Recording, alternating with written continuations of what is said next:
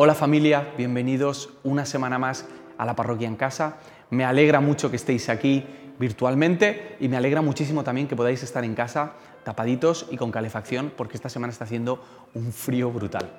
Eh, si es la primera vez que te conectas, soy Andrés, soy uno de los pastores de esta comunidad y te cuento a ti y le recuerdo a todos los demás que llevamos varias semanas hablando de la carta de Santiago. La carta de Santiago es una carta que escribió el medio hermano de Jesús. Nosotros le conocemos por Santiago, pero su nombre original es Jacobo. Y escribió esta carta a un grupo de creyentes que estaba viviendo en otras ciudades, habían tenido que huir por diferentes motivos y parece que habían olvidado cómo se vivía la fe, cómo se traducía la fe en el día a día, a qué sabía la fe, a quién se parecía la fe. Así que durante estas semanas hemos estado tratando los temas más destacados de esta carta. Hemos hablado del gozo en la prueba, hemos hablado del favoritismo, hemos hablado de la verdadera religión, hemos hablado de la sabiduría, hemos hablado de la libertad de expresión. Y al leer esta carta y escuchar estas enseñanzas, eh, al menos a mí mm, me ha parecido evidente encontrar una pregunta en el aire, una especie de pregunta mm, subliminal que puede ser que estemos tratando de evitar al leer estos pasajes, porque aunque es obvia, también es incómoda. Parece que Santiago nos está invitando a replantearnos si creemos lo que creemos que creemos. Y replantearse esto es muy incómodo para todos, seas o no seas creyente, porque a nadie le gusta que venga una persona y le haga tambalear los cimientos de su fe, el motor de su vida, los pilares em, de, su, de su vida y de su manera de entender el mundo.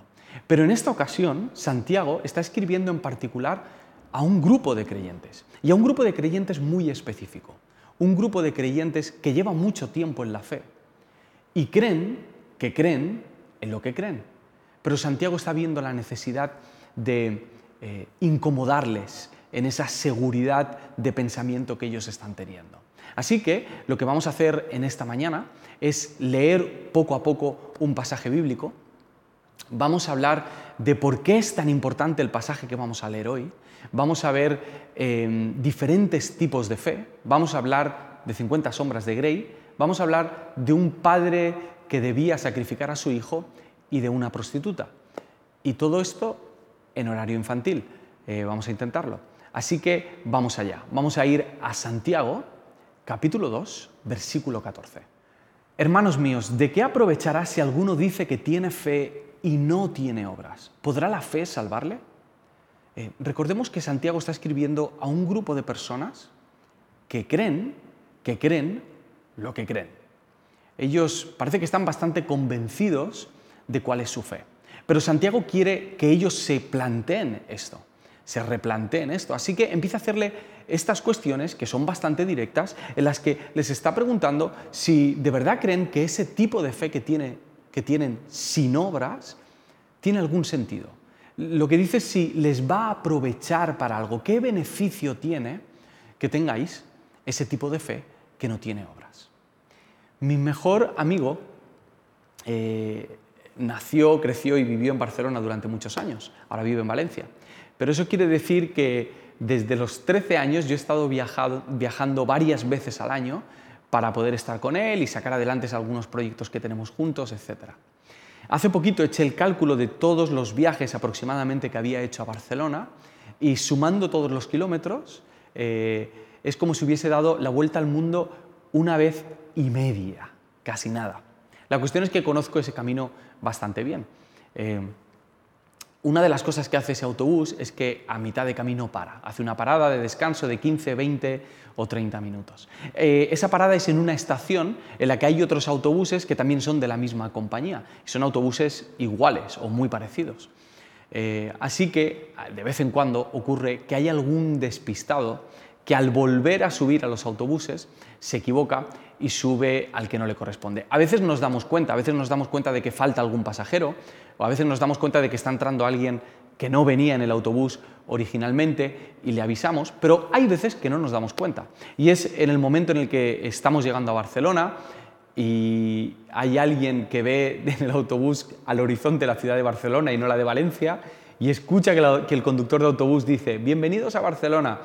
Y en ese momento eh, hay alguien que normalmente con acento italiano dice algo así como, pero no íbamos a Valencia. Y hago así porque este es el, todo el italiano que me sé yo es esto. Entonces, eh, a veces nos reímos, a veces nos da mucha pena, dependiendo de cómo se lo tome la persona. Santiago está planteando estas preguntas para que los lectores puedan y podamos saber si estamos en el autobús correcto o si nos hemos montado en un autobús que no nos va a llevar a donde creemos y queremos llegar.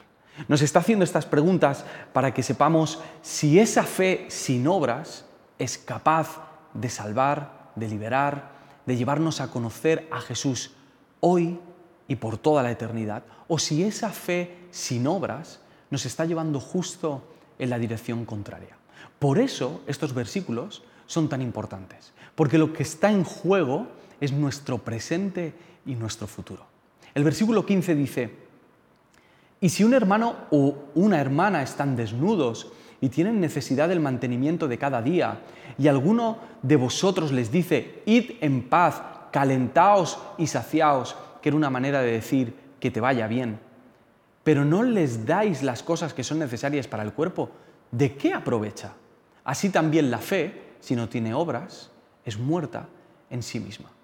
Para que los lectores entiendan eh, eh, hacia dónde les está llevando Santiago, utiliza una imagen eh, que ya ha utilizado en otros momentos en esta carta, que es la imagen de una persona necesitada, con la necesidad de abrigo y de comida, y la imagen de un grupo de creyentes que no hacen nada por dar una solución a su problema. Es algo que parece que ocurría a menudo en esta comunidad, parece que habían cerrado su corazón a las necesidades de los demás y a la compasión.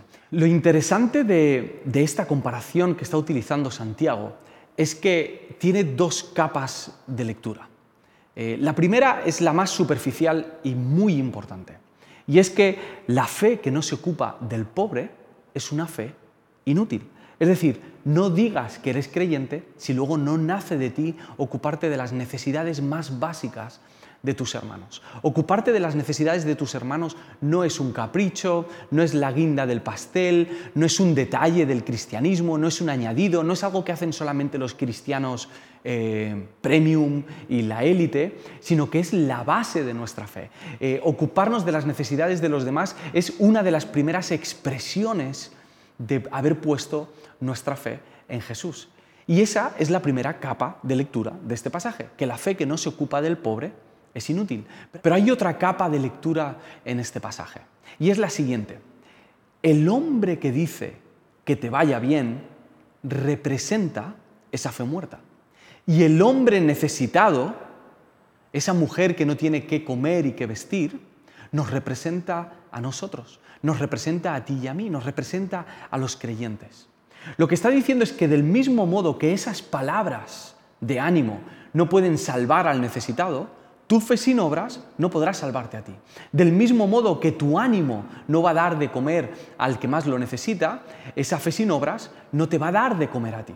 Que no podemos saciar nuestra alma con esa fe inútil y que esa fe sin obras no solamente es inútil para salvar al prójimo, también es inútil para salvarte a ti, porque esa fe sin obras está muerta. Y esto es duro. Es una fe muerta. Santiago no se anda con chiquitas, va directo.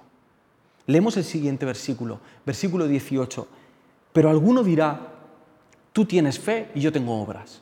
Muéstrame tu fe sin tus obras y yo te mostraré mi fe por mis obras. ¿Tú crees que Dios es uno? Bien haces. También los demonios creen y tiemblan. Mas ¿quieres saber, hombre vano, que la fe sin obras es muerta?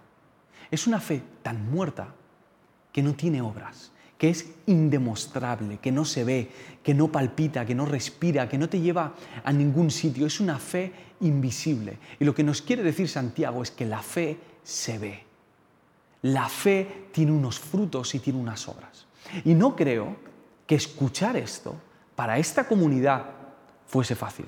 Porque recordemos que ellos parecía que creían, que creían en lo que creían. Parecía que estaban bastante seguros de cuál era el estilo de vida que tenían que llevar respecto a la fe. Pero eso no solamente es duro para ellos, porque en el momento en el que alguien cuestiona nuestra fe, una de las tendencias que tenemos es intentar mantener viva esa sensación de fe. Y lo hacemos de diferentes maneras. A veces lo hacemos a través del legalismo. Nos exigimos cosas que sabemos que no podemos cumplir, pero igualmente lo hacemos, o peor aún, se las exigimos a otras personas eh, y les ponemos una carga que no pueden soportar. A veces lo hacemos a través de la apariencia, a veces lo hacemos a través de una imagen de piedad o de fervor o sintiendo culpa. Eh, el sentimiento de la culpa es tan profundo que se puede confundir con algún tipo de sentimiento religioso o mm, de significado y trascendente.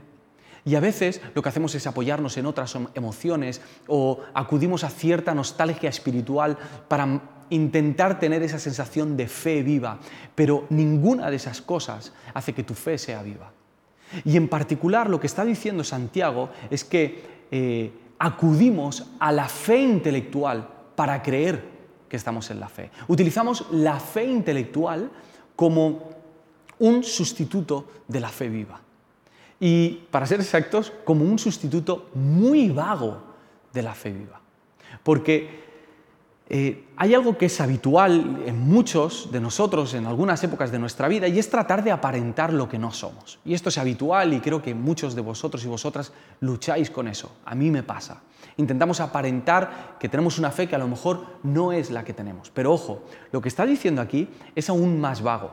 Porque es cierto que aparentar es más fácil que ser, pero aún es más fácil decirlo, opinar, ni siquiera intentar aparentarlo. Lo que está diciendo Santiago es que esta gente ni siquiera tiene las obras para intentar engañar a los demás de que son creyentes. Simplemente dicen, piensan, opinan, tienen la teología correcta acerca de Dios, pero nada más. La fe intelectual es usada muchas veces como un sustituto de la fe viva. Lo que dice en el versículo 19 es, ¿tú crees que Dios es uno? Bien haces. Enhorabuena. Ese es el pensamiento que debes tener. Pero también los demonios creen y tiemblan. Santiago está mencionando eh, uno de los pasajes más importantes de la Escritura, fundamental en la fe hebrea y en la fe cristiana, que se llama la Shema. Está en Deuteronomio 6. Y la Shema dice, oye Israel, Jehová nuestro Dios, Jehová uno es. Es un pasaje del cual se ramifican y salen eh, un montón de pensamientos y reflexiones acerca de quién es Dios, de quiénes somos nosotros, eh, de cómo debe ser la vida. Es básico en nuestra fe. Y lo que está diciendo es que tener esta idea tan clara, esta idea tan importante, no nos hace más especiales que a los demonios. Ellos también lo creen y tiemblan. Tener la idea correcta acerca de quién es Dios es bueno es necesario, pero por sí solo no te salva, por sí solo no te va a llevar a donde tú quieres llegar. Estas palabras eh, creo que caen como losas sobre nuestra cultura, porque vivimos en una cultura que ha idealizado las ideologías, ha idolatrado la ideología. Eh, vivimos en una cultura en, la que lo importante es lo que piensas, lo que dices, lo que opinas, y no tienes por qué preocuparte por ser consecuente. No tienes que preocuparte por vivirlo, ni por practicarlo, porque vivimos en la época de las contradicciones. Puedes decir lo que quieras y luego actuar en la dirección contraria sin ningún problema. No sé si conocéis el movimiento Me Too en español Yo también. Es un movimiento que empezó hace algunos años en el que algunas mujeres se animaron a denunciar em, las violaciones de un productor de cine bastante conocido, cuyo nombre no mencionaremos, le llamaremos Caradura, si os parece bien.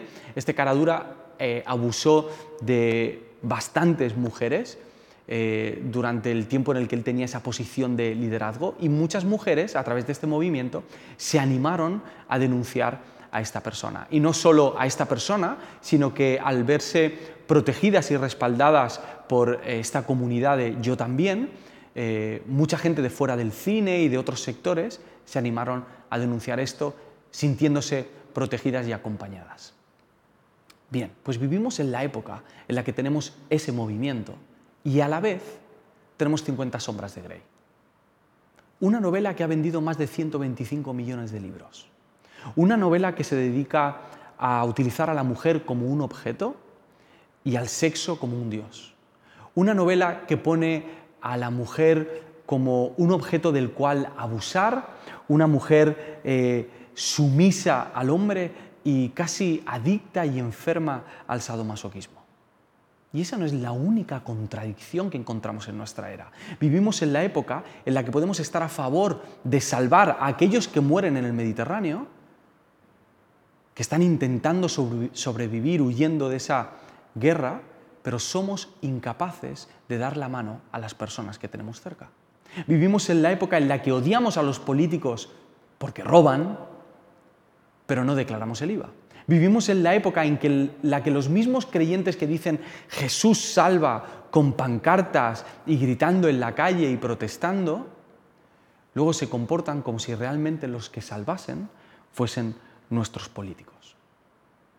No hace falta ser coherente. Vivimos en la época de la contradicción. Puedes pensar lo que quieras y hacer lo que quieras. Solo queremos ideas y no las queremos durante demasiado tiempo. Porque cuando una idea está demasiado tiempo en tu cabeza,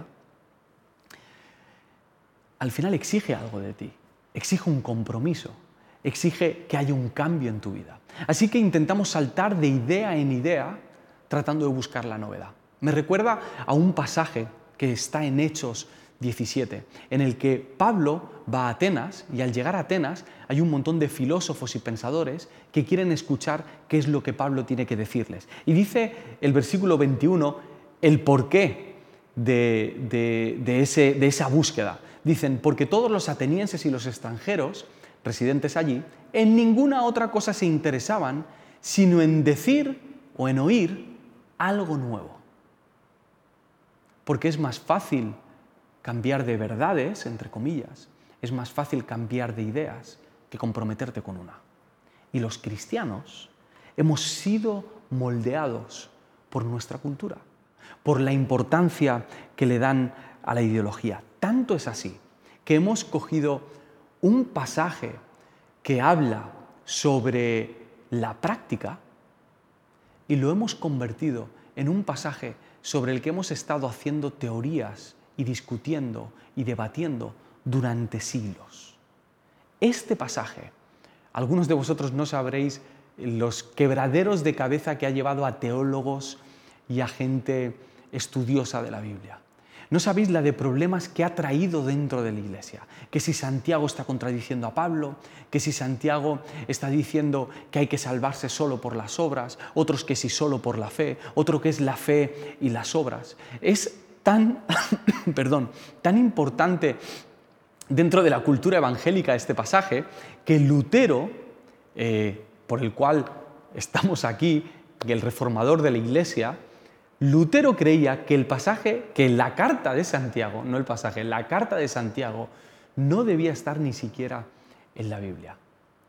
Hemos cogido un pasaje que nos invita a la práctica y lo hemos convertido en un pasaje para discutir, para llevarnos a personas por el camino, un pasaje que ha traído división, dolor y horas inútiles y perdidas de debates. Un pasaje escrito para la práctica, convertido en la teoría. Pero si leemos con atención, nos daremos cuenta de que no hay mucho espacio para la especulación en este pasaje. Santiago no está diciendo que las obras te salvan. Santiago no está diciendo que la fe sola no te salva, sino que la fe real tiene obras. Santiago en todo momento está hablando de la fe. Está diciendo, ¿podrá esta fe ser provechosa? ¿Podrás salvarte esta fe sin obras? ¿Podrás mostrarme la fe? ¿Es tu fe lo que está muerto? ¿Es la fe inútil? Está hablando constantemente de la fe. No está comparando la fe contra las obras. Está comparando la fe muerta contra la fe viva. La fe de aquellos pasivos que no la practican contra la fe de aquellos que han decidido actuar por amor a Dios y al prójimo. Santiago hasta el momento nos ha hablado de cómo es la fe muerta, nos ha dado ejemplos de cómo se ve esa fe muerta. Y ahora nos va a dar ejemplos de cómo es esa fe viva. Versículo 21. ¿No fue justificado por las obras Abraham, nuestro padre, cuando ofreció a su hijo Isaac sobre el altar? ¿No ves que la fe actuó juntamente con sus obras y que la fe se perfeccionó por las obras? Y se cumplió la escritura que dice, Abraham creyó a Dios y le fue contado por justicia y fue llamado amigo de Dios. Vosotros veis, pues, que el hombre es justificado por las obras y no solamente por la fe. Asimismo, también Raab la ramera no fue justificada por obras cuando recibió a los mensajeros y los envió por otro camino. Porque como el cuerpo sin espíritu está muerto, así también la fe sin obras está muerta. La fe que salva, la fe que te va a llevar al destino que quieres. La gente que realmente cree que cree lo que cree. Es gente a la que la fe le lleva a actuar de una manera determinada. Pone dos ejemplos Santiago. Uno es el de Abraham, un hombre al que Dios le había prometido descendencia y una nación, una nación tan grande que no iba ni siquiera a poder contarla. Pero no podía tener hijos con su mujer. Así que lo que pasó fue que les tocó esperar un largo tiempo, quizá vieron como en algún momento se marchitaba su sueño hasta que Sara se quedó embarazada nació su hijo, creció su hijo y empiezan a ver cómo la promesa de Dios empieza a tomar forma, empiezan a creer que va a pasar algo y que de verdad Dios puede hacer todo eso que les había dicho. Pero en un momento determinado Dios le dice a Abraham que tiene que sacrificar a su hijo, algo bastante difícil de entender y que merecería una predicación aparte. Y Abraham decide obedecer a Dios. Va a sacrificar a su hijo y cuando llega el momento de sacrificarlo, Dios le dice que no es necesario y le da otro sacrificio para él. Esto es contado rápido y mal, ¿vale? Hay otro ejemplo que pone eh, Santiago en este pasaje y es el ejemplo de Raab. Josué quería conquistar eh, Jericó porque era la tierra que Dios les había dado. Así que envía a dos espías para que inspeccionen la tierra y cuando los espías llegan a Jericó llegan a la casa de Raab, una ramera de la ciudad. El rey se entera de que hay dos espías en la casa de Raab y envía a hombres para que vayan a capturarlos. Cuando llaman a la puerta, Raab les dice que no, que ya no están ahí y que se han ido en otra dirección. Pero en realidad los había escondido en la terraza de su casa. Me encanta esto porque nos hace ver lo amplio que es el espectro de acción de la fe en la vida del creyente puede ir desde algo tan complejo y tan inexplicable como tener que sacrificar a tu hijo, a algo tan aparentemente sencillo como esconder a unas personas en la terraza de tu casa. Pero ambas acciones tenían algo en común. Ambos casos, ambas personas se la estaban jugando, se estaban arriesgando, se estaban poniendo en manos de Dios por obediencia sin saber muy bien cómo podía acabar. Abraham perdiendo a su hijo, perdiendo a ese niño al que había estado esperando durante tantos años y amaba, perdiendo su descendencia y su promesa. Y Raab jugándose la vida y pudiendo ser acusada de traición. Esta es la fe que salva. La fe que te lleva a la acción sin importar tu posición, tu estatus o tus sueños. La fe en que pone primero el amar a Dios y amar al prójimo. Creo que algunos de vosotros quizá debáis replantearos la fe desde cero. Replantearos si de verdad os habéis arrepentido de vuestra manera de vivir y de vuestra independencia y si habéis aceptado la gracia de Dios y estáis caminando en su camino de esperanza, de verdad y de futuro. Pero creo que la mayoría de vosotros sí creéis lo que creéis que creéis aunque quizá vuestras obras no lo estén predicando en este tiempo, por diferentes motivos, por pereza, por egoísmo, por el COVID, por la economía, por la distancia con la iglesia, por una mala situación familiar, por un mal momento emocional. Todas esas cosas de algún modo están siendo una piedra de tropiezo para que vuestras eh, obras salgan a relucir y cuenten cómo es vuestra fe en Jesús. Me gustaría dejaros tres preguntas y si podéis escribirlas, si podéis eh, responderlas en un papel sería genial. La, la primera es, ¿hacia dónde te está llevando la fe? Porque la fe te está impulsando hacia algún lado, el espíritu le está pidiendo a tu cuerpo que se mueva. ¿Cuál es ese paso visible que estás notando que debes dar? Es un paso que a lo mejor lo has leído en la Biblia, te lo han aconsejado tus padres, eh, o lo estás aprendiendo por malas experiencias, o porque te lo dice la conciencia o el Espíritu Santo, o porque lo has escuchado en una enseñanza o lo has leído en un libro, pero hay algo que estás sintiendo que tienes que hacer. ¿Cuál es ese paso práctico? Anótalo. No, no anotes 20 pasos, anota un paso práctico. ¿Cuál es el siguiente que tienes que dar? La segunda pregunta es, ¿por qué no das ese paso? Es decir, ¿qué está en juego? Del mismo modo que Abraham y Raab se estaban jugando algo, ¿qué es lo que está en juego? ¿Qué es lo que puedes perder? Anota eso que crees que puede eh, estorbarte para tomar esa decisión. Quizás tu comodidad, tu placer, tu pasado, tus pecados, tu proyecto, tu egoísmo, tu seguridad, tu autoridad, tu libertad. ¿Qué es lo que está en juego? Y tercera pregunta, ¿qué puede pasar en tu vida si decides dar ese paso de fe? ¿Qué puede pasar si decides actuar y hacer visible la fe?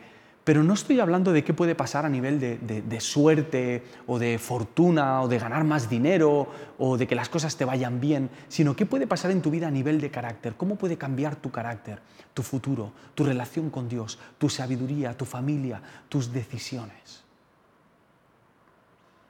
No tienes que dar probablemente un paso complicado, no tienes que andar sobre el agua, no tienes que hacer cosas aparentemente fervorosas, no tienes que multiplicar pan. El rango, como decíamos, el espectro de acción de la fe es muy amplio. ¿Cuál es ese paso que tú tienes que dar?